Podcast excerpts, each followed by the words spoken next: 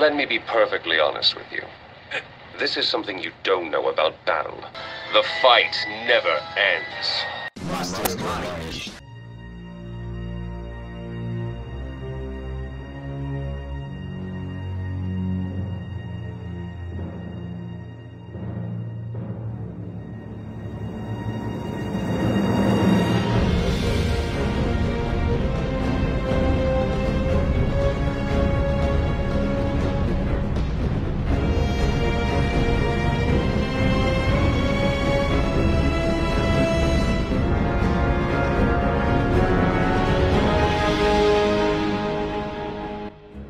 Mastermind, lembrem, lembrem do 5 de novembro.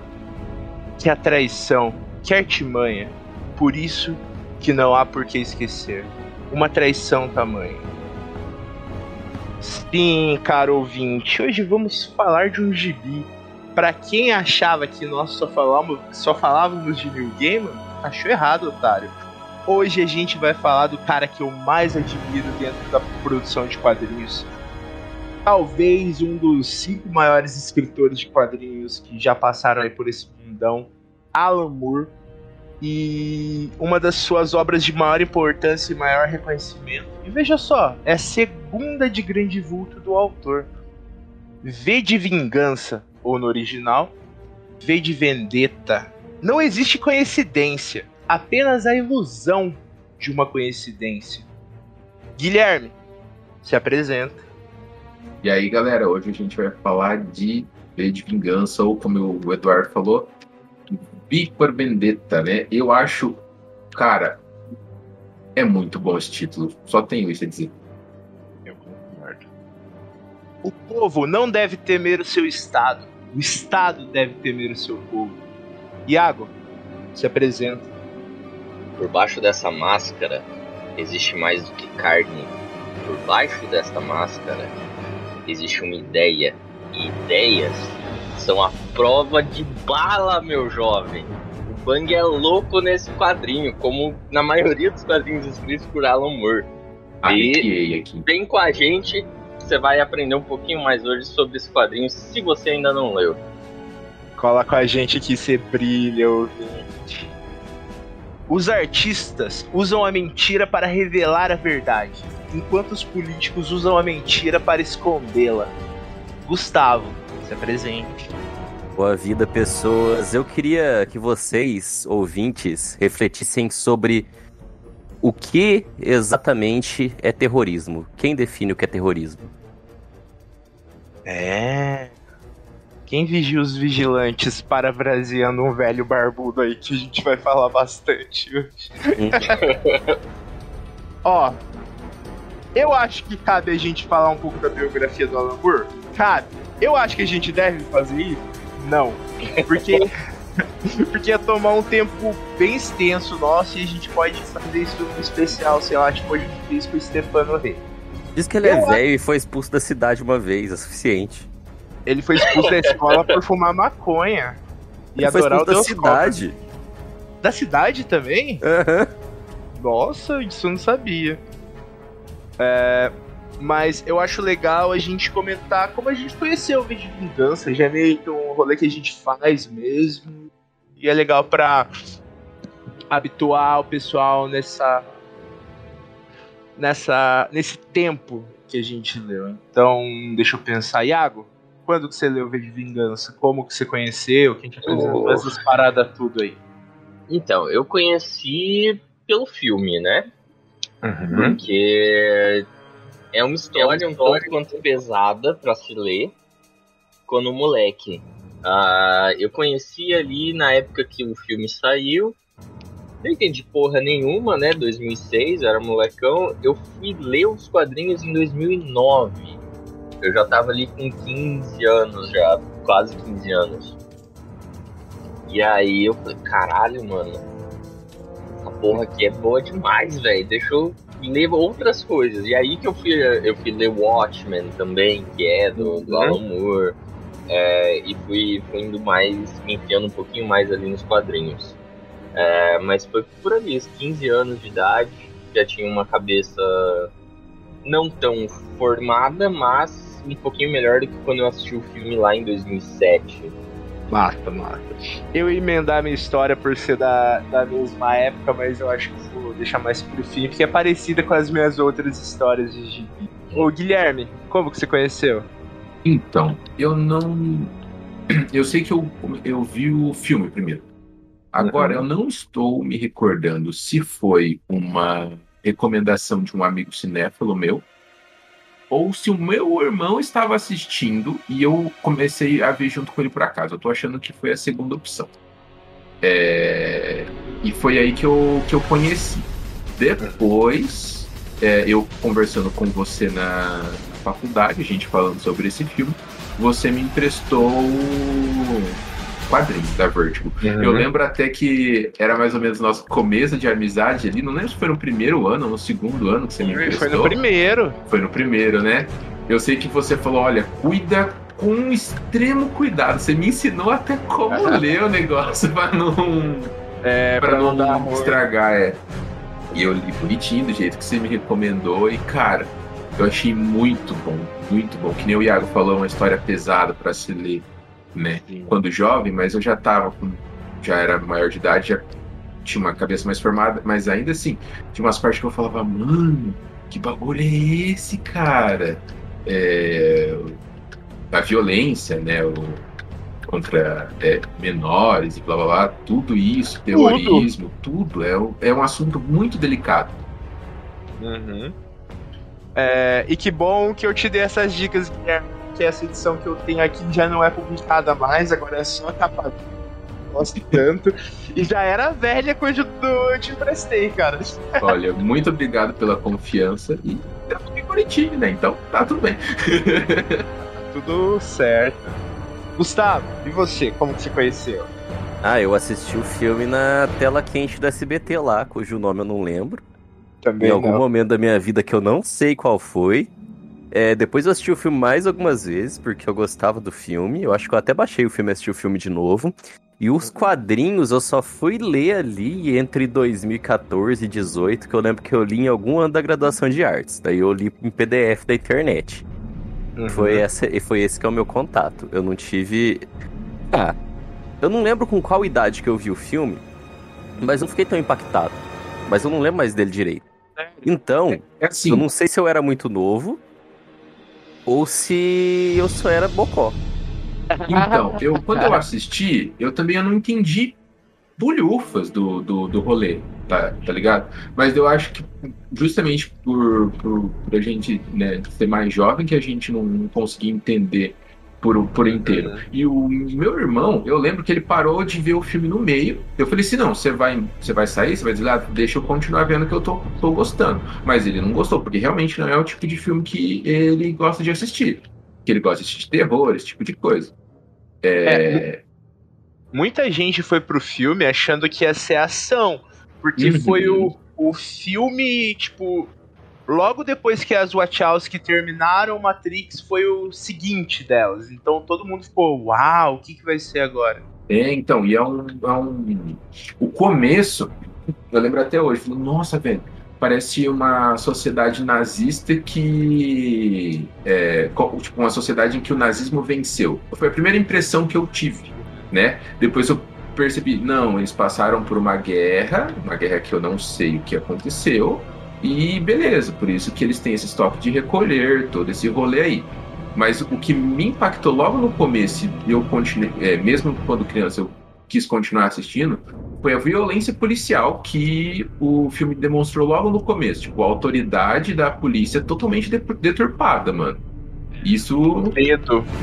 Aham, o medo que a pessoa tinha da polícia, tá ligado? Um instrumento que seria pra segurança, logo no começo do filme você tem ela como um instrumento de medo, né? Ele quer retratar o medo ali daquela, daquela parte. O medo se encaixou bem, mas a palavra que eu disse que foi dedo, os policiais dentro da obra Uhum. são chamados de o dedo. Medo, medo. Todo governo é dividido como partes do corpo e a força motriz é o destino. É, é super de estética nazista, sabe? Até meio ruim quando você tá lendo ver aquilo Uhum. por dentro. É, vou, vou falar da minha, da minha primeira, meu primeiro contato com o gibi, que eu já ia iniciar falando da obra. Você pode esperar. Bom, como eu já falei aqui várias vezes, eu sempre li gibi. Então um dia eu fui lá no Revistão comprar meus gibizinhos da semana. Eu vi a capa. Falei, vi de vingança. Ah, whatever. Peguei meu Homem-Aranha e fui pagar.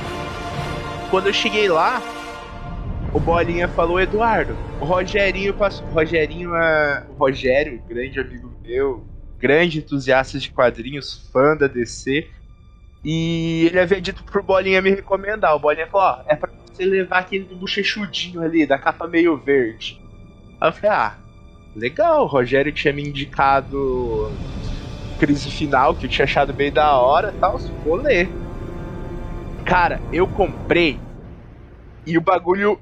Se eu entendi uns 60%, foi muito. Só que eu já tinha lido o, o Fazenda de Animais, do George Orwell, e, tam, e tentado ler o 1984. O, o Fazenda de Animais eu peguei bem mais, mas eu já comecei a linkar todas aquelas paradas. Eu falei, hum, interessante, gostei disso aí. E depois disso eu reli várias vezes, até reli um pouco pro, pra esse episódio e tal. Já o filme eu não gosto desde que lançou. É, eu tava comentando com o Iago antes de a gente começar a gravar, né, Iago? É um bom filme, mas não é uma boa adaptação. Então vamos lá. Por que, que não é uma boa adaptação? Eu acho que eles perdem muito por não trazer a história de dentro do governo. Porque no gibi, sim, a gente vê muito do V, mas a gente vê muito dos meandros daquilo lá. Sim, o quão sujo é, né? É, e eu também acho que um pouco da composição política do V é meio que perdida. Tanto que, se vocês não se opuserem, eu vou, vou colocar o nome desse episódio de O Moleque SDP. O V não é neoliberal. é, tem Eu muito desses filhos da puta. É, É. mano. O, o próprio MBL, vou falar nome mesmo que se foda. Se pá, bota um pi, mas vou falar nome. Dá nome aos dois. Ele nem existe mais, aquela porra. É, então. O Arthur Mano. Duval já foi caçado lá, que queria chupar cu Kiev. Exatamente. O Kim E- e- Kataguiri eu nem sei onde é que tá. Eu vejo muito esse Apanhou do boca, pessoal boca aberta. apanhando Verdade. boca aberta. Apanhou do boca aberta. Ai, boca ai. aberta tava em cabeça, viu, Gustavo? Antes ele com o Kim Kataguiri. É verdade. Antes dele que fica daqui. Mas assim, eu acho que muito desse pessoal consome essas coisas de cultura pop, mano, e entende errado. Tipo, e, e ver de vingança é complicado de se entender errado. Os caras estavam escutando Pink Floyd e depois falou: ai, Pink Floyd não pode ficar fazendo coisa política. É a cara, mesma pessoa. Cara, os caras lê One Piece e apoia a ditadura, Guilherme. É, ué. Caralho. O mano, é é, louco. Eu, eu penso- tá certo, a arte é pra você sim ter suas próprias impressões. Mas porra, galera, Mas não que forçação entendeu o de rolê, barra, hein, mano? É diferente. Porra! Os Anonymous eu até entendo, que os Anonymous vêm um pouquinho antes disso. Eu, eu entendo mais do que esse, esse tá pessoal da direita, também. mano. Não tá muito certo, não. É. Só que pela ótica do V estaria certo. Porque eles são muito mais anarquistas que esse pessoal de direita aí, que se diz anarcocapitalista. Essa porra Ah. existe. mano. Não existe. Nossa, me deu até giriza aqui agora. Ah, Mano, eu Tá tava falando ódio. esses dias sobre anarcocapitalista. Mano, não existe. Não existe. É coisa de gente boçal. Não tem, não tem como. São dois princípios que se contradizem Anulam. desde a base. É. Não dá. Bate São um de frente pro opostos. outro.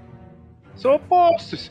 E, gente, pode espernear, pode fazer o que quiser. O V é anarquista. O próprio logo da revista é uma alusão ao A do anarquismo, só que é um V no lugar. Então, sei lá, pra mim é muita forçação de barra, entende? Tipo. E também o filme deixa lacuna pra, ten- pra entender isso também. Mas lendo o gibi você entende. Que o cara é anarquista, ele quer tocar o terror. E que esse terror que floresça uma nova sociedade. Porque aquela Sim. lá ele não quer mais. Já no filme, não. No filme ele tá tocando um terror, mas ao mesmo tempo ele tá falando de união, ele tá falando do povo. O V do gibi tá cagando Tá pro povo. cagando, ele tá É. querendo foder o governo. O povo É. vai sofrer? Vai sofrer. Que nem um livro que eu tava lendo esses dias, né? O cara fala, "Ah, você tá pensando em, derrubar o governo, mas derrubar o governo vai fazer a população sofrer. Você vai querer continuar com isso? O cara falou, vou, porque as pessoas vão se reerguer, elas vão ter esse intuito, esse, essa, essa força de vontade. Se continuar nesse, nessa, nesse autoritarismo aí, as pessoas vão sofrer mais. E é o que o V queria, mano. Ele sabia que ia causar um sofrimento, mas ele ia ter que fazer, cara. E ele fez. E vale um disclaimer aqui, deixar bem claro que, por mais que a gente esteja falando desse livro, nenhum desse gibi, nenhuma da- das afirmações ou constatações dele querem dizer o que a gente pensa politicamente. Sim. A única coisa que vocês podem ter certeza é que a gente quer que o Bolsonaro vá se fuder. Eu, O resto, eu já ia comentar aqui. A gente falou que anarcocapitalismo não existe, não existe de fato. Eu Não já não existe. sou fã da anarquia. Então, eu também não. como que, né? V for Vendetta ali, ele é anarquista, eu, o cara foda, né? Mas eu não, eu não. Não é que eu não, não, não sou a favor do anarquismo, eu acho que não funciona. Eu também acho que não funciona. Ah, não funciona pra caralho. Eu acho Eu que acho- funciona em sociedades menores. Eu acho que tinha que matar metade da população e funciona. Ai, Ainda assim, as, as socie- as primeiras sociedades eram sociedades tribais. O ser humano Sim. nunca viveu em anarquia.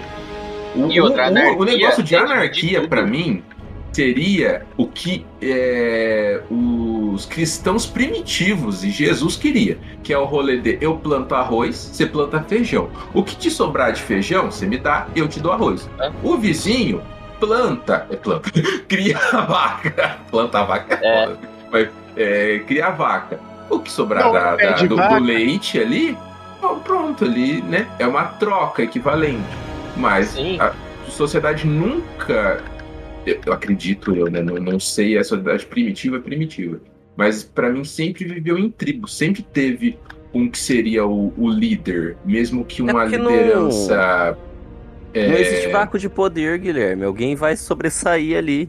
É, entendeu? É Porque vai ter alguém que vai ter ideia, humano. alguém que vai ter a iniciativa de, de fazer. Não são todas as pessoas que vão. E outra, o isso? ser humano, o ser humano é egoísta demais pra partilhar Claro. tudo com os outros.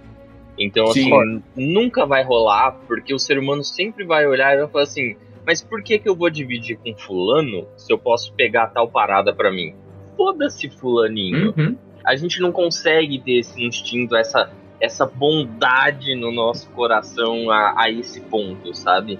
A, a história tá aí, enfim, diz isso, né? Eu, eu, eu não preciso falar de história com dois, duas pessoas formadas em história aqui. O primitivismo já é, já aponta esse tipo de, de, de, de funcionamento, É, sendo Homo sapiens, os Neandertais, o pô, o, a humanidade entrava em guerra com outra espécie humana, né, o Neandertal e o Uhum. Homo sapiens. Depois o Homo sapiens entrou em guerra com ele próprio. Não tem, não tem. Ele encontra algo diferente.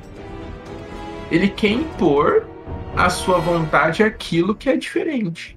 E sempre E- foi assim e não, não sei se vai ter. Não ponto vai, que vai o mudar. ser humano é muito emocional.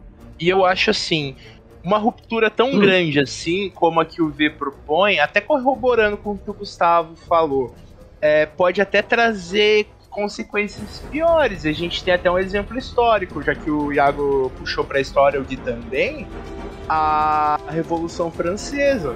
Talvez um dos únicos, uma das únicas rupturas históricas que nós temos registrado.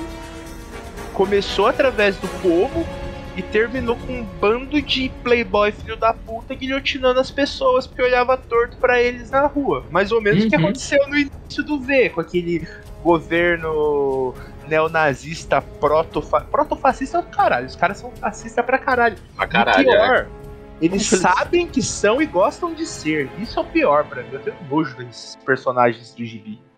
É que, é que assim, eu acho que é, no, no mundo, né, na sociedade, é, existem mais pessoas boas do que pessoas ruins.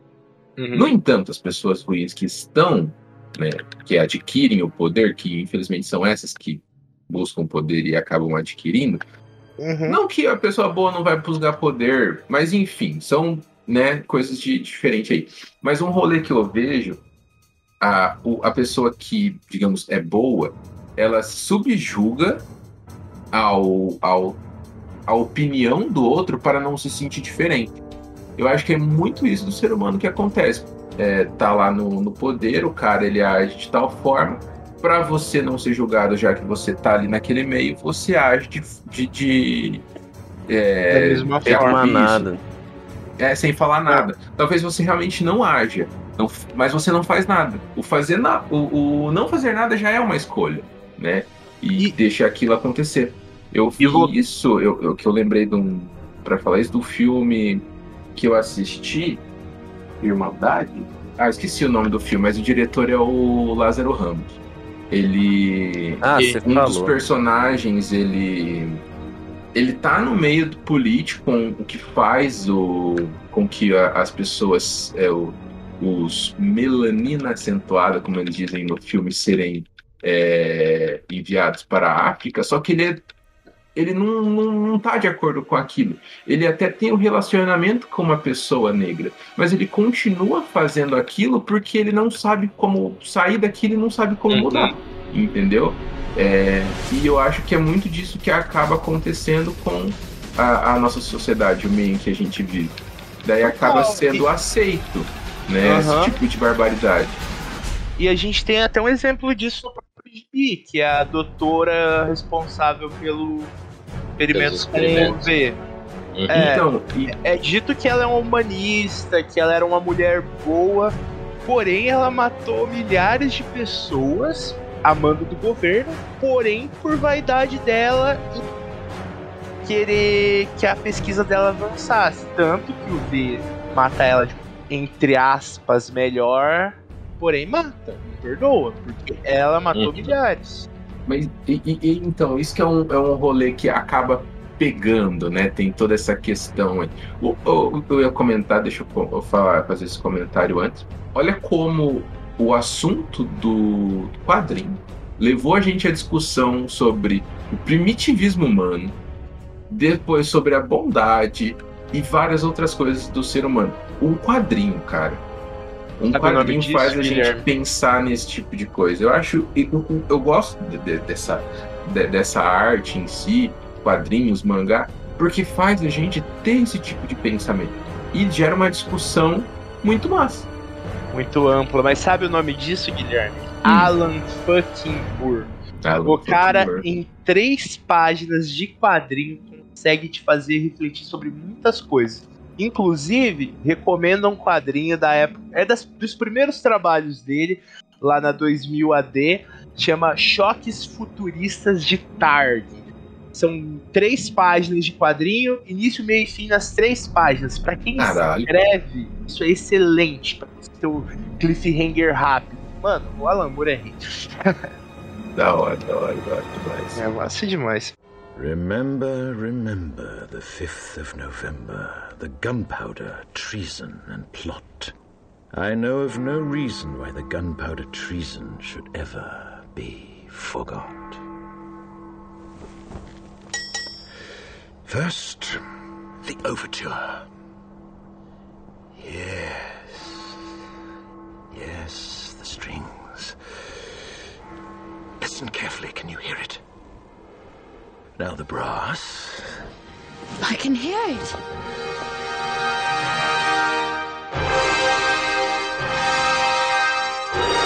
Look outside, Mummy. They're playing music.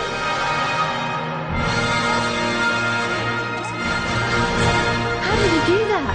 Wait! Here comes the crescendo!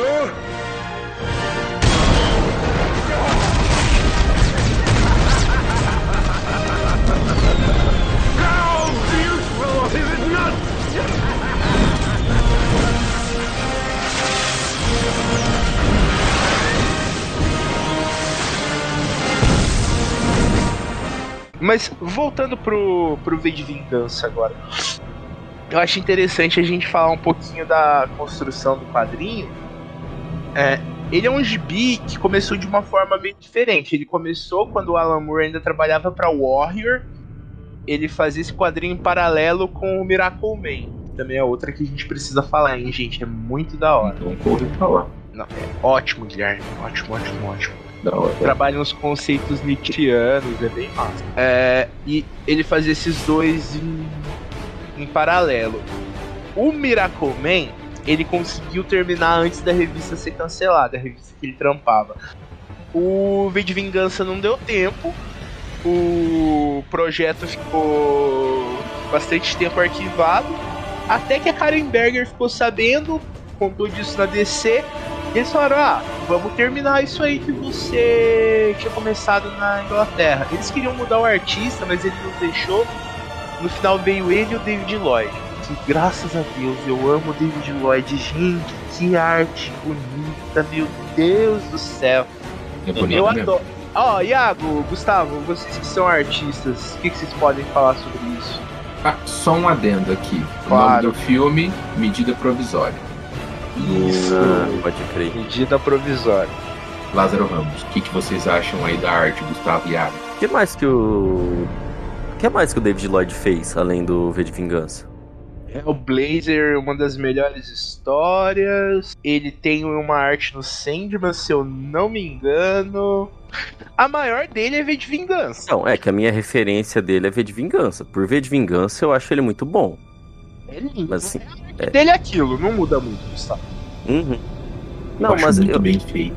é muito bem feito. Eu gosto na capa, principalmente do jogo de sombra que ele faz. Uhum. Hum, É muito. A capa, ela, é- ela remete muito a uma arte clássica, cara. Uhum. Parece uma estátua mesmo. Exatamente. As gregas. Exatamente. É muito bonito, por mais que, que os tons sejam. Não, não é uma capa colorida, né? É uma, é uma capa que tem um tom até meio que um monotom ali nela, quando você bate o olho rápido, com exceção da- das bochechas da máscara do, Porque do dá, Guy Fawkes e dá a do. impressão que ele já tá numa penumbra. Ele consegue Uhum. fazer. É que eu não sei se ele é colorista também. Se é ele que. Ah, então perfeito.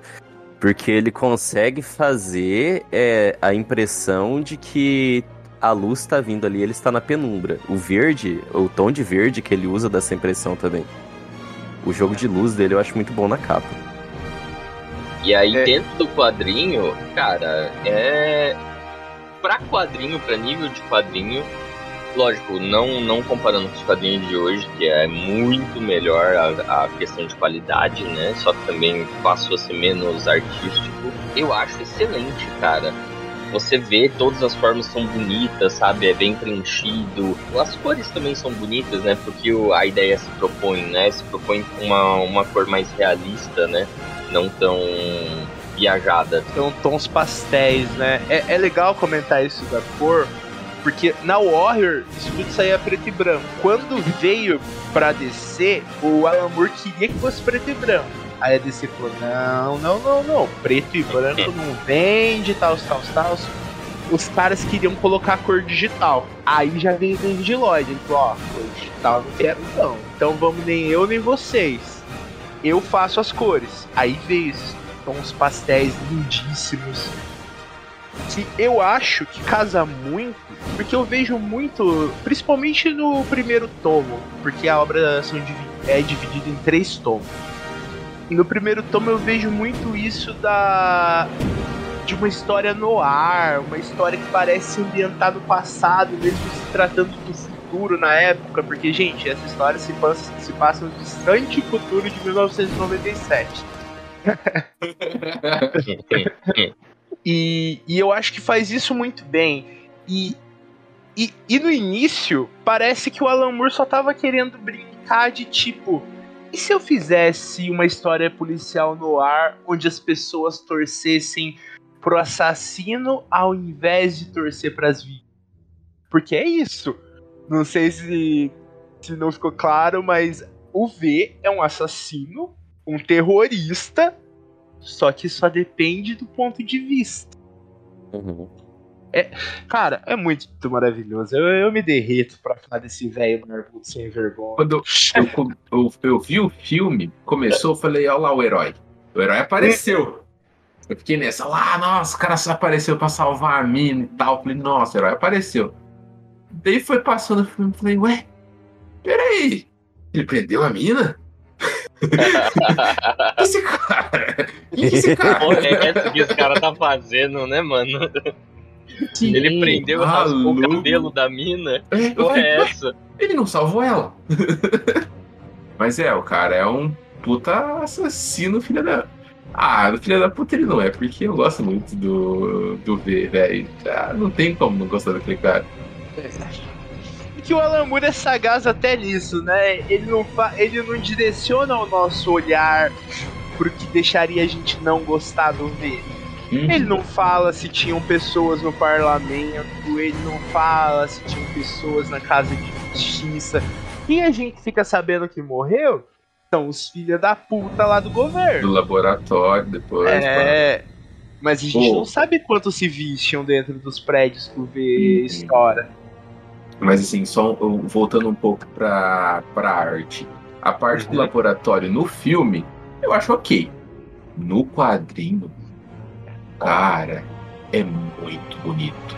Eu fiquei maluco como. Mano, ele saindo do meio do, do prédio em chamas, cara. Cara, eu achei aquela arte muito massa. No, no filme fiquei. Ah, beleza. E o, o, o David Lloyd é legal, cara, porque muitas vezes quando você vai migrar de um quadrinho mais super-herói para um quadrinho mais adulto, existe um choque.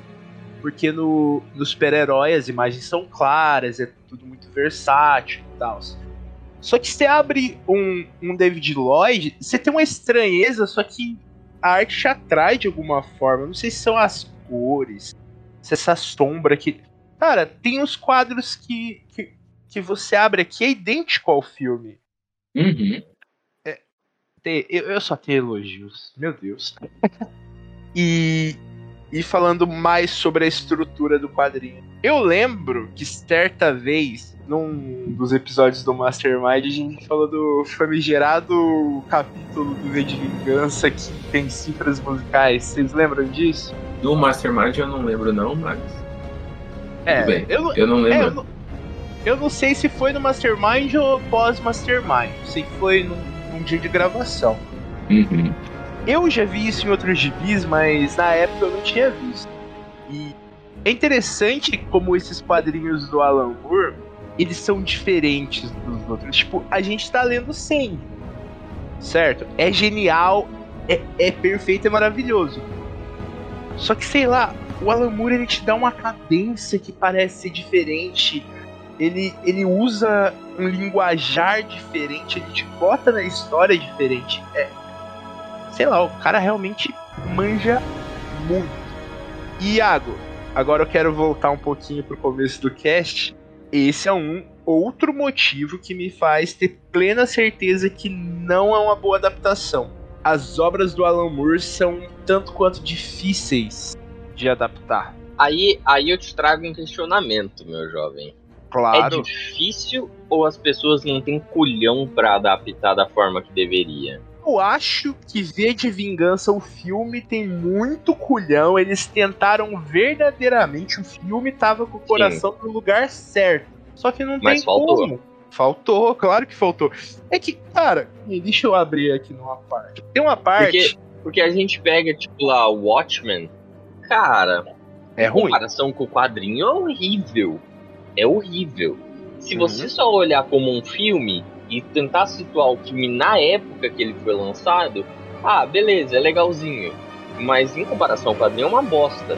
E eu acho que faltou é, culhão na época de adaptar o Watchmen, colocar o que precisava ser colocado em debate ali no filme. E eu acho que talvez tenha faltado também pro, pro V de Vingança. Tiveram várias coisas é, pesadas e que contribuem também para a construção de um personagem que eles retiraram do filme. Como eu disse, eu acho que eles retiraram o elemento da gente acompanhar o que é mal no quadrinho. Sim. Ah, Sabe o que, que eu queria? Eu queria V de Vingança na HBO. Uma Como série. seriado. Faz, eu faz também. uma minissérie do V de Vingança na HBO. Pega, pega uns cara foda que entende ali da situação e coloca ali. A parada ia, ia conseguir adaptar bonito, mas por quê? Porque tem que ter colhão pra, pra mostrar a parada, pra mostrar a sujeira, a ganância, a, o terror, o medo também que era instaurado ali, né? Eu concordo plenamente e eu acho que tinha que ser episódio curtinho. Faz episódio de meia horinha, bem como são os capítulos do, do Gibi, que eles são todos capítulos mais curtinhos. E cara, destrincha isso. Fala da mulher viúva do, do chefe do dedo. Fala do cara que era a voz do destino, que era obcecado com, com bonecas. Fala do padre filha da puta que. Padre pedófilo, que Exatamente. gosta de Lolita. A boneca Mostra. que a menina veste de boneca? Não, é pro padre. O das bonecas, padre. Ele não gostava de pessoas, ele só se relacionava com bonecas. É todo mundo doido, Guilherme. Mostra, mostra as atrocidades que eram cometidas dentro do, do laboratório. Tudo isso se perde no filme. Tudo isso se perde no filme. Sim. É, é engraçado porque, assim, no gibi, existe um claro corte do primeiro pro segundo tomo, que é o seguinte. Primeiro tomo é a vingança do V, tanto que ele mata todo mundo que ele tinha que matar. E um dos personagens que faz parte do governo até fala: Bom, será que isso vai parar?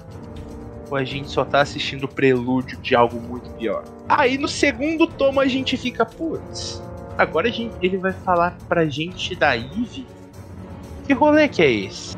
Beleza, aí a gente aprende mais sobre a Eve, aprende mais sobre o V, aprende mais sobre o próprio governo, que é um nome mó estranho, né? O negócio da União dos Nórdicos. É, é um partido nazista da Inglaterra, gente. É isso. E o terceiro capítulo é o grande desfecho disso tudo. No filme é tipo vingança e desfecho. É, continuadão. É, perde, perde-se muita coisa. Então, muita coisa mesmo. E coisas importantes, é, o rolê com a música do V, por mais que tenha sido bem explorado no filme, você não tem essa nuance do quão. Cara, ele é praticamente um Sheldon Cooper. O cara aprendeu a fazer bomba de gás mostarda sozinho. tá ligado? É o Don Cooper, não, não, não, não menospreza o V, não. Coitado. É, que a gente não sabe o que ele era antes, né? É falado, fica esse mistério. É, mas eu sempre achei que ele se tornou fodão depois dos rolês que aconteceu lá. Do, Sim. do experimento e tal. Não, mas eu pra digo mim é pelo uma lado pessoa normal. eu digo pelo lado da cultura dele. Eu acho que ele é a Ah, Valerie, mano. Sabe a Valerie que é citada? Até que tem o bilhetinho que entrega pra, pra Eve. Aí ele fala: Ah, esse bilhete me foi entregue antes e tal. Eu acho que o paciente da, da. Quer dizer, isso aí é pura especulação minha. Nada indica isso aí. Inclusive, eles desindicam, porque ele- eles falam com todas as frases que a tal da Valerie tá morta. Mas eu acho que quem morreu foi o paciente da cela 5 e quem sobreviveu foi a Valerie. E ele tem voz de homem porque as prega vocal queimou no incêndio. Prega vocal. Prega vocal. né? É isso aí, Eduardo. Prega vocal. Eu nem lembrava dessa parte do bilhete, mas eu vou ver Tem. de novo. Aí eu lembrei, quando ele falou, Eu lembrei claramente da parte do bilhete, dela achando o bilhete. É emocionante, né? Uhum. Tem partes boas no filme também, eu concordo. Tem coisa que eu acho até melhor no filme, eu só não tô lembrando agora. Ah, cara, eu acho que o filme, o filme ele troca muitos diálogos que são bacanas. Tipo, eu entendo por que que faz, porque não é todo mundo que lê o V de Vingança, não é todo mundo que vai ler V de Vingança e vai ficar perdido. Por exemplo, o, o próprio discurso, a, a introdução do V no- nos quadrinhos, ele tá recitando Macbeth, que é uma das Uhum. histórias de Shakespeare. Uhum. E, tipo, Sim. não é todo mundo que ouviu falar em Macbeth. Então, Pois é. complicado adaptar tudo bonitinho, ponto a ponto. Mas isso também tira, tira a grandeza da, da obra, né? A, a, o, quão, o quão foda a obra consegue misturar a literatura, a música, a própria rima, como o Du mencionou da a questão da música, tem partes no quadrinho que quando você lê em inglês, eles rimam. Tem toda. A, você lê todo o trecho como se fosse no ritmo de uma música mesmo. E isso é complicado quando a gente fala num. Mesmo numa série, né? Não, não dá para ficar filosofando e colocando poemas o tempo todo, porque você perde o interesse do público. O meu irmão, ele parou de assistir porque ele ficou de saco cheio do jeito que o V falava, entendeu? Uhum. É por isso que eu digo que sim, eles estavam com o coração no lugar certo. Porém, é difícil adaptar Alan Moore, cara. Não tem como. É, é complicadíssimo. Ele Caralho. participou da adaptação? O Alan Moore não participa de nada. Entendi. O Alan Moore quer que todo mundo morra. Ele não tá nem aí. Se Mas- for tudo. Mas tem uma, uma história boa disso aí, mano. É, ele, o, o Alan Moore gostou muito de Matrix. E por um milagre de Deus, ele aceitou receber, eu acho que não lembro se foi o produtor. Foi, foi o produtor, não foi as Wachowski, não. Ele, resol, ele aceitou receber o produtor, conversou com o produtor. Ele fez a mesma coisa quando o, Terry Gilliam foi bater na porta dele pra querer filmar o Oscar. Ele falou: Olha, eu trabalho assim, assim, assado. A minha plataforma são os gibis. O que eu faço é muito preso a essa plataforma e tal, tal, tal. O Terry Gilliam foi legal, ele entendeu. Ah, verdade, não dá pra filmar mesmo, Alan. Ok. O produtor do V de Vingança só fa... conversou com ele, ele falou isso, o cara foi embora. O maluco deu uma entrevista falando: Ah, nós falamos com o Alan Moore, ele está muito feliz com a nossa adaptação, não sei o que e botou o nome do Alan Moore no trailer do bagulho. Aí o velho ficou louco. Ele falou: Ah, é? Se é assim, vamos ver quem pode mais. Ele foi numa TV de Londres. Eu já vi o filme, eu não aprovo a porcaria, não tem nada a ver com a, com a minha obra. Eu detesto. Mano, rajou. E por incrível que pareça, isso aí influenciou um pouco da bilheteria. Diz que era pra ter sido maior. O Alan Moore é, o Alan Moore é putaço com as obras dele, velho. Há pouco tempo atrás ele tava falando que odeia quadrinho. Eu odeio.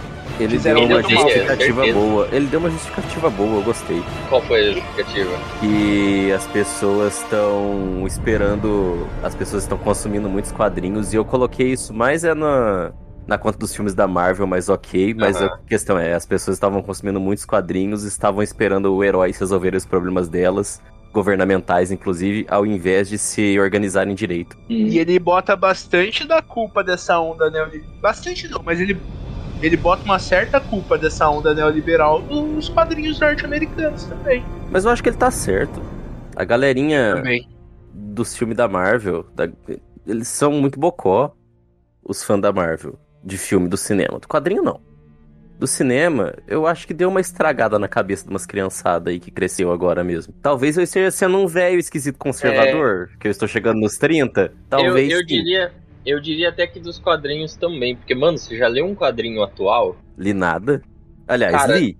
Mas assim, pouquíssimo. Assim, o mais atual que, que eu cheguei a ler foi tipo ali em 2013.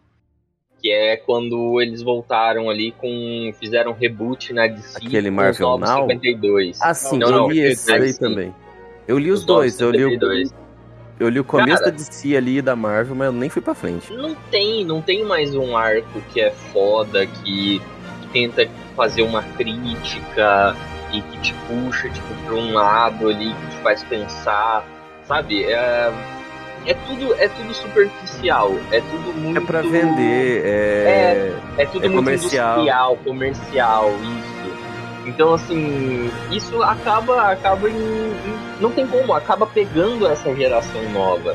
E aí é onde entra o meu lado tiozão do rock and roll, que eu acho que até na música isso faz parte também. Hoje a gente não tem mais uma música, independente do gênero, independente da, da banda, do, do artista. Você não tem mais uma música que faz uma crítica foda, entende? Que faz a, a galera pensar. Então eu acho que é uma parte aí, talvez nem, nem só do filme e tal, mas do geral, né? A arte como um geral. Hoje em dia tá Eu acho que Musicalmente até tem, só fica no underground. E talvez É. os quadrinhos sejam a mesma coisa. A gente devia parar de consumir quadrinho de empresa De grande, grande, de editora aham. grande e procurar no underground. Eu acho que, além de um comentário de velho que tá chegando nos 30, eu acho que vai além disso. Eu acho que a juventude hoje enxerga muito isso de arte como consumismo. Tipo, eles não veem um gibi, um quadrinho, um filme como uma expressão de arte. Eles veem como hype do momento. Quando acaba, eles não querem refletir sobre, como a gente fez com V de Vingança, brincando com várias outras paradas. Eles querem saber qual vai ser o próximo hype. Ah, É mas muito isso, pueril. Mas eu acho que eu, eu acho que tá muito nichado. mas isso aí é coisa da sociedade atual mesmo, porque a gente tá com cada vez mais estímulo. Os próprios streams, é, eles fazem isso, as séries que são maratonadas, é diferente agora. E é um produto do nosso tempo. E tá refletindo em tudo, mas a gente tá sofrendo muito estímulo ao mesmo tempo, sem é capitalismo, é pra vender coisa mesmo. Nós mesmos no Mastermind fazemos isso. O que que a gente faz no Mastermind? Pega a rabeira em hype. A gente não quis falar do Sandman porque tava perto do lançamento da série. Aham. Então, ah, mas a é gente faz tendência. pouquíssimo isso do hype. Eu acabei de cair da cadeira porque ela quebrou um pé e minha xícara quebrou. e eu tô falando normalmente. É, nem Mas eu não levantei ainda, eu vou levantar agora. Sua voz tá ótima. Perfeito. Pelo menos a xícara era velha, a cadeira eu vou ter que soldar. Ah, em questão que eu tava falando que é, as, tornou um negócio meio nichado. Tem, é, ah, eu quero tratar sobre esse assunto, eu vou fazer isso, daquilo. Eles não, não, não buscam uma, uma questão de, tipo, abranger uma realidade do mundo ou da sociedade- sociedade em que ele vive. É, mas eu vejo muito como nichado que eu falo é, as pessoas querem tratar é, assuntos mais isolados. É, é, suicídio, estupro, entre outras coisas, sem tratar é, o- a sociedade, a educação, é, entre outras coisas. Por isso que eu acho que está muito nichado. É, as pessoas querem sempre tratar um assunto é, específico sem tratar o todo, né? a, totaliza a totalização dessa, disso, que é a sociedade doente. Eles querem tratar os sintomas, eles não querem a Exatamente, tratar os sintomas e não a cura. É. E Uhum. é, achar a raiz do, do rolê. Daí acaba surgindo um monte de arte, um monte de série, um monte de filme, um monte de coisa que vai é, acumulando e vai. É, é uma ansiedade produtiva. Eles querem produzir cada vez mais e fazerem as pessoas assistirem cada vez mais. Continuarem sentados no sofá assistindo Netflix, HBO, blá blá blá blá blá blá. Que nem o Gustavo disse, é o reflexo da, da sociedade, é o que a gente vive hoje, esse, esse consumismo. E uma alienação, até no, no texto do prefácio que o Alan Moore faz, anos 90 ainda. Ele falou. Ele fala que ele foi um pouco juvenil, ele não usa essas palavras, é claro, mas ele disse que ele foi um pouco imaturo quando ele pensou no que causaria esse estado. Esse estado de sociedade totalmente fascista. Ele disse que talvez não fosse necessário uma guerra nuclear. Não. Talvez só o andar da carruagem já levasse pra isso. Na época ele até cita. Margaret Thatcher já está no seu terceiro ano de governo e já fala em um regime vitalício do, dos conservadores.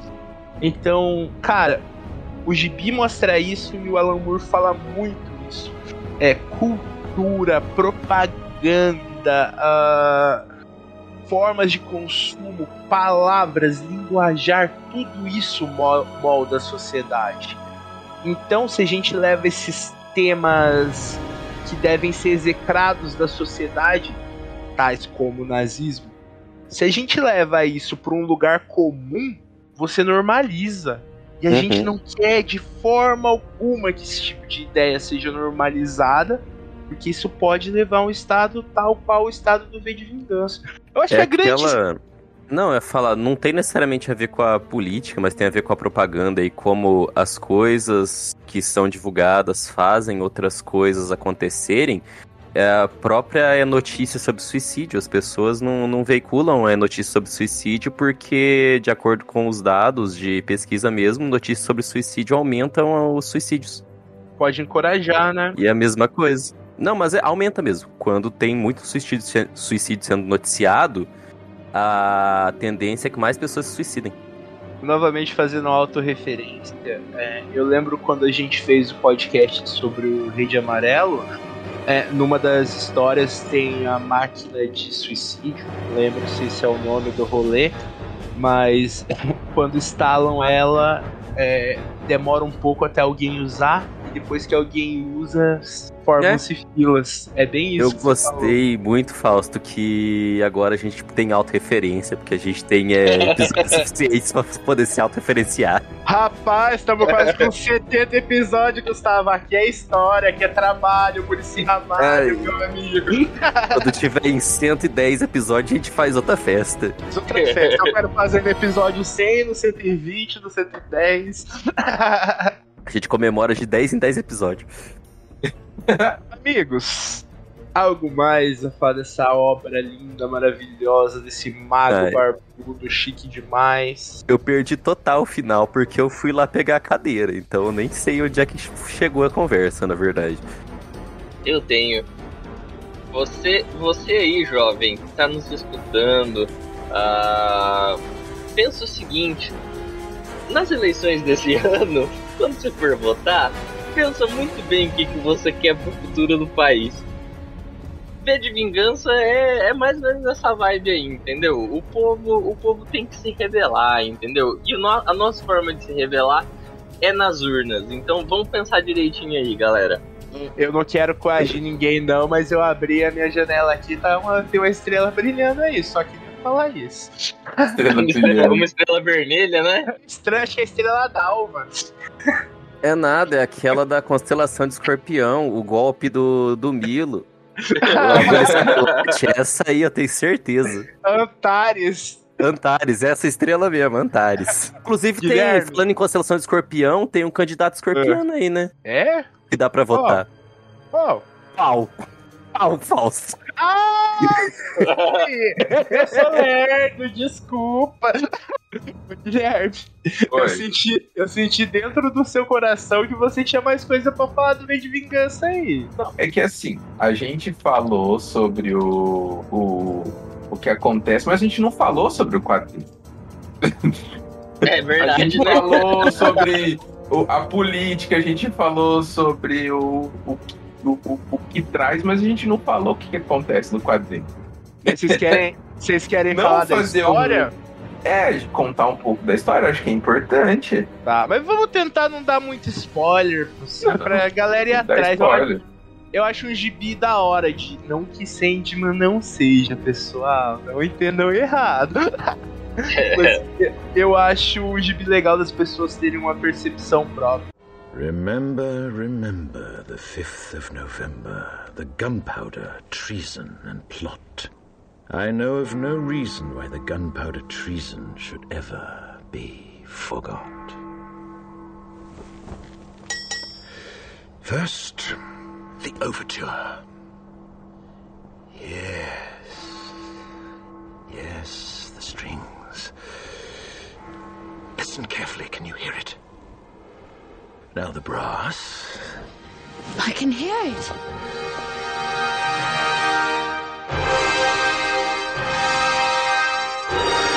outside, Bunny. They're playing music.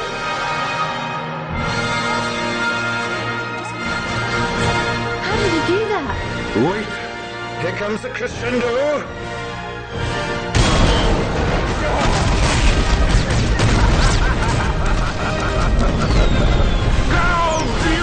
Is it?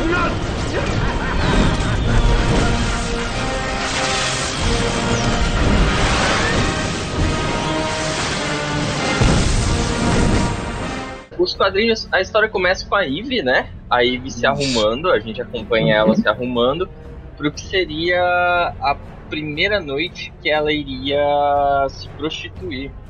Exatamente. É, E é importante lembrar. Desculpa te interromper, eu falei que ia falar menos, mas eu não aguento. No filme, a Natalie Portman tem É. uns 19 pra 20 anos. No Aham. gibi, a Ivy tem 16. isso. E ela é sozinha desde os 12. É, é, é como você falou no começo, é pesado pra caralho. E no, e no, no filme, eu, eu não me recordo 100%, então posso estar falando bobagem. Mas se eu não me engano, no filme, meio que tentaram colocar que, tipo, ela não era prostituta, sabe? Ela tava. Eu acho que ela era jornalista, alguma coisa assim. Ah, é, é isso sim. Eles não tiveram, eles não quiseram colocar que a personagem ia se prostituir por conta de toda a situação, né? É, Uhum. Mas aí começa assim, ela indo se prostituir. ah, o que era proibido nessa, nesse governo, né? Nessa Inglaterra é, pós-apocalíptica. E aí ela aborda o- um sujeito lá, né? Que ela não sabia, mas que era um dos dedos. Que são a- Uhum. é a polícia, né? do- desse, desse governo. E aí esse cara acaba meio que travando ela, chamando uns companheiros ali dele também. E eles vão iniciar o que seria um estupro. E aí chega o V. ah, recitando Mac, Macbeth. ah, e falando, então, irmão, o Bang é louco. E agora vocês vão tudo morrer aqui. E aí ele bate, né? Se eu não me engano, ele mata todos eles. E a menina, eu não me recordo como, mas ela paga, se eu não me engano, não é? É, medo. Por medo, né? E aí ele acaba levando ela pro, pro esconderijo dele. É, a partir daí começam a desenrolar os outros assassinatos. Com a ajuda dela, né? Só um é com a ajuda dela, que é o Hum, do dois. padre lá. Dois, Só dois, o dois. do padre. Não é, é só o do padre mesmo? Bom, no final tem outro, nesse começo é só o do Ah, padre. tá. Beleza, é. E aí ela depois ela se recusa, né? E ela começa a perceber o, o que, que ele tava fazendo. Ela se recusa, tanto que a, a morte da doutora, né? De, Délia, se eu não me engano é Délia, Délia alguma coisa. É, ela se recusa a participar e ajudar ele, porque ela não concorda com, com o que o V tá fazendo. Que o V já tava manipulando ela desde o começo. Já, já, com certeza. Ah, toda, toda a conversa deles, ele meio que faz uma lavagem cerebral nela. Ah, Uhum. E tão forte essa lavagem cerebral que depois, quando ele vai fingir que ela foi capturada, né, pelo governo, ela não entrega ele. E, tipo assim, sendo bem sincero, se você tá numa situação fudido e, tipo, uma pessoa que você mal conhece que tá sendo taxada de terrorista, a maioria das pessoas iam entregar. Iam falar, não, foda-se, o cara lá me obrigou, não sei o quê. E ela se mantém firme e não entrega ele. Então, assim, é, é forte, cara. É forte o, o que ele faz com ela também, né? A gente não questiona, porque a gente entende que o, o mal maior tem que ser derrotado. Mas, assim, não é legal o que ele faz, né? De forma alguma. Mas eu diria que isso aí de não entregar ele é um rolê mais do filme. Porque no gibi, na real, ela só não mente. Porque o que, elas, o que eles estão fazendo é meio que obrigar ela a assinar uma Sim. confissão falando Uhum. que ela que matou e ela tava sobre as ordens do sujeito V, sei lá como que eles chamam. Codinome V. É, e ela fala que não, e quando ela fala que não pela última vez e aceita ser fuzilada, fala que tudo bem, aí o V fala, ah, beleza, você se libertou, sou eu que tava te prendendo. Eu acho. Eu acho isso horrível, mano. Mas, tipo, no gibi tá bem claro que o V é psicopata, ele não, não tem ligação afetiva com nada, ele realmente só quer gerar aquele tumulto que ele chama de renovação. E aí ele, ele vai atrás dessa doutora, né? Isso antes de, dessa parte dele torturar ela, né? E fazer todo esse teatrinho. Ele vai atrás da doutora, que é a doutora que comandava a. Um, um pouco antes, um pouco antes disso, Ah, Iago, Claro, a Ivy, a Ivy conta do passado dela, conta que a mãe morreu após a guerra, o pai foi sequestrado pelo governo por já ter feito parte de um partido comunista quando jovem. E, e ela se, fica se perguntando da história do V que nunca conta para ela. A gente só sabe mais da história do V nessa história que você está falando da doutora. Sim. E aí ele vai atrás, ele, ele dá uma morte, de certa forma, piedosa para ela, que é por veneno. Uhum. E aí eles têm um diálogo ali antes dela, dela morrer, onde a gente aprende mais sobre o, os experimentos que aconteciam, que foram realizados, em busca, se eu não me engano, de, de criar uma. não só avanço em, em, da medicina, mas também de criar alguma coisa, não é? De criar alguém melhor, mais forte, alguma coisa do tipo não era a vibe? É, é, é, sim, eles queriam tentar criar algo além do humano, porém é. maior, o maior objetivo, assim como os campos de concentração nazistas, eram dar fim nos prisioneiros. Era, ah, vamos ver o que acontece se a gente injetar ácido nas veias do Basicamente isso. É, bem, bem leve, né? É, criação de um humano superior, né? Bem é, ruim, mano. E para quem, é e para quem pensa, tipo assim, ah, mas isso aqui é um quadrinho. Vai ler sobre a Segunda Guerra Mundial, jovem. E aí você acaba descobrindo, ele, ele era um dos prisioneiros, era feito inúmeras torturas e procedimentos, experimentos né, com ele, até que acontece lá o, o incidente, ele se liberta, a, a parada toda é destruída e o governo, como sempre, tenta jogar tudo para debaixo dos panos, né? Só que ele se lembra e ele vai atrás de todo mundo. E ele começa a matar todo mundo que tinha a ver com aquele local, que eu, eu não me recordo agora o nome. E, é e aí... É, eu também não lembro, mas ele mata todo mundo mesmo e começa é. pelos mais de baixo. Ele mata, mata, cerca de 60 pessoas que estão envolvidas Sim. com isso. Só que ele deixa os figurões por último. Então o é. pessoal só fica sabendo que tá morrendo quando chega nos figurões. Exatamente. O que é, o que é uma sacada muito da hora, né? Porque, uhum. tipo assim, é realmente o que acontece na sociedade. Quantas pessoas morrem aí todo dia e ninguém fica sabendo de porra nenhuma, mas se morre alguém famoso hum? ou teve uma importância na política, você fica sabendo no mesmo dia, na mesma hora, é todo acompanhado. Exatamente, todo mundo era fã, todo mundo faz declaração. Então, é. tipo, quando, quando eles vão ver realmente o, o que é o, o, detetive, né, que tá, tá à frente desse cargo aí para pegar o V, quando ele vai ver, já tinha tipo 40, 50 pessoas mortas quando o padre mo morreu, entendeu? Que o, o, que dá o estopim, se eu não me engano, é a morte do padre, né? Uhum. E aí, quando vão ver todas essas 40 e tantas pessoas que já estavam mortas, eram relacionadas ao, a esse projeto que eles tinham de experimentos.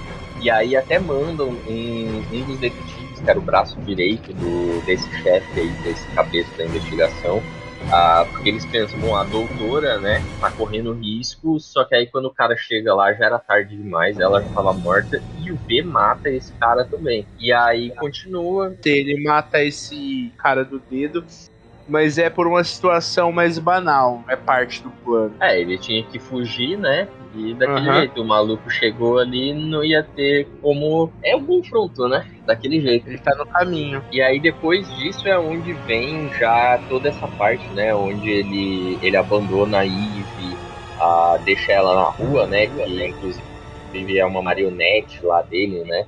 uhum. E aí ela tem que se virar, ela passa virar durante um tempo ali, até que ele captura ela, fingindo ser o dedo, né? Fingindo uhum. ser todo, todo o governo, faz lá a tortura, faz tudo. A, o teatrinho dele com ela, para no final é, revelar, de certa forma, o plano dele, né? O plano maior dele de libertação e tal, que ele só revela a partir do momento que ela é fiel, né? Ela é leal a, a ele, a causa dele, né? E... Torna ele. O grande torna objetivo, ele. É. é. o grande objetivo é que ela pensasse igual a ele. E aí tem toda a sequência, né, ali do, do final, o desfecho todo, a ele lutando contra os agentes, a, a frase que eu disse de introdução, né, uhum. que ideias são provas de bala. E aí termina com. E aí Ivy assumindo humano. Isso, isso, mas tem a explosão, tem a explosão do parlamento, né? De todo, todo o prédio. É, ela, o legal é que ela não tira a máscara dele, né? Todo mundo quer ver a cara dele, todo mundo É. quer que ele seja exposto, não sei o quê. E ela não tira a máscara dele no momento que ela coloca o corpo no trem. É, por uma questão de que ela não queria ver o- um humano ali. Ela preferia ter a- a- na cabeça dela só a ideia. Desmistifica, É né? ideia. Exatamente, você quebra É. essa parte, assim. Perde, até- de certa forma, a força daquilo. E até porque ela ia levantar a máscara e ia ver o Deadpool, tudo deformante. E aí fecha, o quadrinho realmente acaba com ela se tornando o V. É, se eu não me engano, ela até veste as roupas, né, do, Sim. do, do V, e ela salvando um maluquinho lá, que eu não me recordo agora quem que era, mas ela ia começar a treinar esse maluco pra um dia tomar novamente o, o, o que agora era o cargo dela, esse maluco futuramente ser o V, e dar continuidade a toda essa luta, toda, toda essa história, né? É, sim, sim, é- É. ela, ela veste isso e depois ela tira as roupas. E o maluquinho que ela encontra, eu acho que é um cara de rua, mano. É? É um, eu acho que é um morador de rua, no gibi, se eu não me engano. Olha aí. Eu achei que fosse algum maluquinho mais, que tivesse alguma importância ali na história, mas pode ser também. Faz sentido. É, se eu não me engano, como eu disse, eu li só os dois primeiros. E, e, e nessa edição que eu tenho, tem dois capítulos a mais que foram cortados, mas só mostra pequenas ações do V. Não é nada muito significativo pra história, então foi cortado. Eu diria que a sinopse básica, dando muitos spoilers, é isso. Obviamente a gente não falou da história do, da mulher, da esposa viúva do policial do dedo, que passa pelo inferno, que, pelo pão que o diabo amassou. É, é até um dos recursos que o Alan Moore usa no quadrinho que é um pouco difícil de usar em filme. Ele mostra através da arte a Eve, mas quem narra os acontecimentos é a esposa viúva. É muito bonito, porque as duas estão indo pra merda no mesmo momento, mas, é, mas sobre óticas diferentes. É. E é aí, uma sem obra de contar os arte, detalhes. gente. Tem que ler, tem que ler. É maravilhoso. Não, e sem contar os detalhes. Porque assim, ah, beleza, a gente deu aqui o spoiler do começo, meio e fim, mas, cara, são os detalhes. É, é- são os poemas que tem no meio, as músicas, as falas, o, todo o impacto da obra, né, que ela causa em você e que te faz realmente refletir sobre ah, não só a sociedade, mas sobre o mundo, né? Sobre basicamente tudo. É isso, é o ref- é reflexo do, do, do mundo, do ser humano mesmo. E tem muitas referências, né? Jor- é, George Orwell, é, todo um arcabouço teórico de política. É, é, é muito bem feito, muito bem planejado. Tanto que impacta a nossa querida sociedade até hoje, né? Demais. Mas é falado até hoje, né? Da minha parte, eu tô satisfeito. E da parte de vocês, meus bons? Eu também. Tô tranquilo. Tô tranquilaço. Só queria aí, HBO, se você escutar nós, pensa nessa série aí. É, me chama pra ser showrunner. Eu e Iago. As, no- as novas irmãs Wachaus. Gente, mas é isso. Espero que todos tenham gostado. Vou reafirmar mais uma vez. Leia. Se você nunca leu quadrinhos, é um bom começo. É, não é difícil. Por mais que a gente tenha dito das referências, meu, você não precisa ter lido um Shakespeare para entender. Você vai entender. Tem todo um sumário no final da edição que te traz as referências que foram usadas. Se você for um cara mais nerd e quiser ir atrás, então tá aí. É uma das coisas boas do- dos quadrinhos e eu espero fazer mais episódios sobre isso. E já vamos deixar prometido aí Hellblazer nos moldes do Sandman. Só que vão ter 100 episódios, hein? Beijos. Opa, É, isso aí. Até a próxima. você tá prometendo aí então? Então eu vou aproveitar aqui na minha despedida, pessoal. Leiam, assistam um filme também. Procurem, procurem entender mais essas obras que realmente fazem a gente pensar, né? Mais sobre o ser humano e sobre a sociedade. É sempre interessante. Eu sei que é, é, é chato às vezes, mas vale a pena. E eu queria deixar aqui também uma indicação para futuramente a gente falar de mouse. Até porque eu quero reler mouse. vamos, vamos, vamos, vamos falar de massa. Bora! Eu quero reler mouse e aí a gente fala de mouse também. Eu tenho E que mal- ler Mouse, eu nunca li. Mouse é mais pesado que veio. Pra caralho. Tem aquele outro quadrinho daquela mocinha do Oriente Persepolis. Médio que é muito, é muito bom também. Se vocês quiserem falar sobre ele, eu topo. Eu esqueci o nome, mas eu topo. Sépolis. Como é que é? Eu não entendi. Persepolis. Persepolis. Esse eu não li não, mas eu leio. Esse eu li faz pouco. Esse eu li faz pouco tempo, eu lembro melhor. Esqueci o nome, mas lembro melhor. E tem a animação que é igual. Igual. Ah, isso eu não nada. sabia. É, tem. E- Então aproveita, Gustavo, despeça. Ô, falou, até mais. Vistam suas mascarazinhas, leiam o quadrinho e não sejam anarcapitalistas. Fio V não aprova. Guilherme, Ninguém manda- aprova. Guilherme, manda seu tchau, tchau. É isso aí, galera. Falou. Até a próxima. E leiam, assistam o filme, né? Mas principalmente leiam, porque é muito bom, é muito bonito de ler também. A arte toda é, é fantástica. E anarcocapitalista é um bando de boçal. É isso aí. Beijos. Pau no cu do totalitarismo, hein? Do, do fascismo, todos esses filha da puta aí.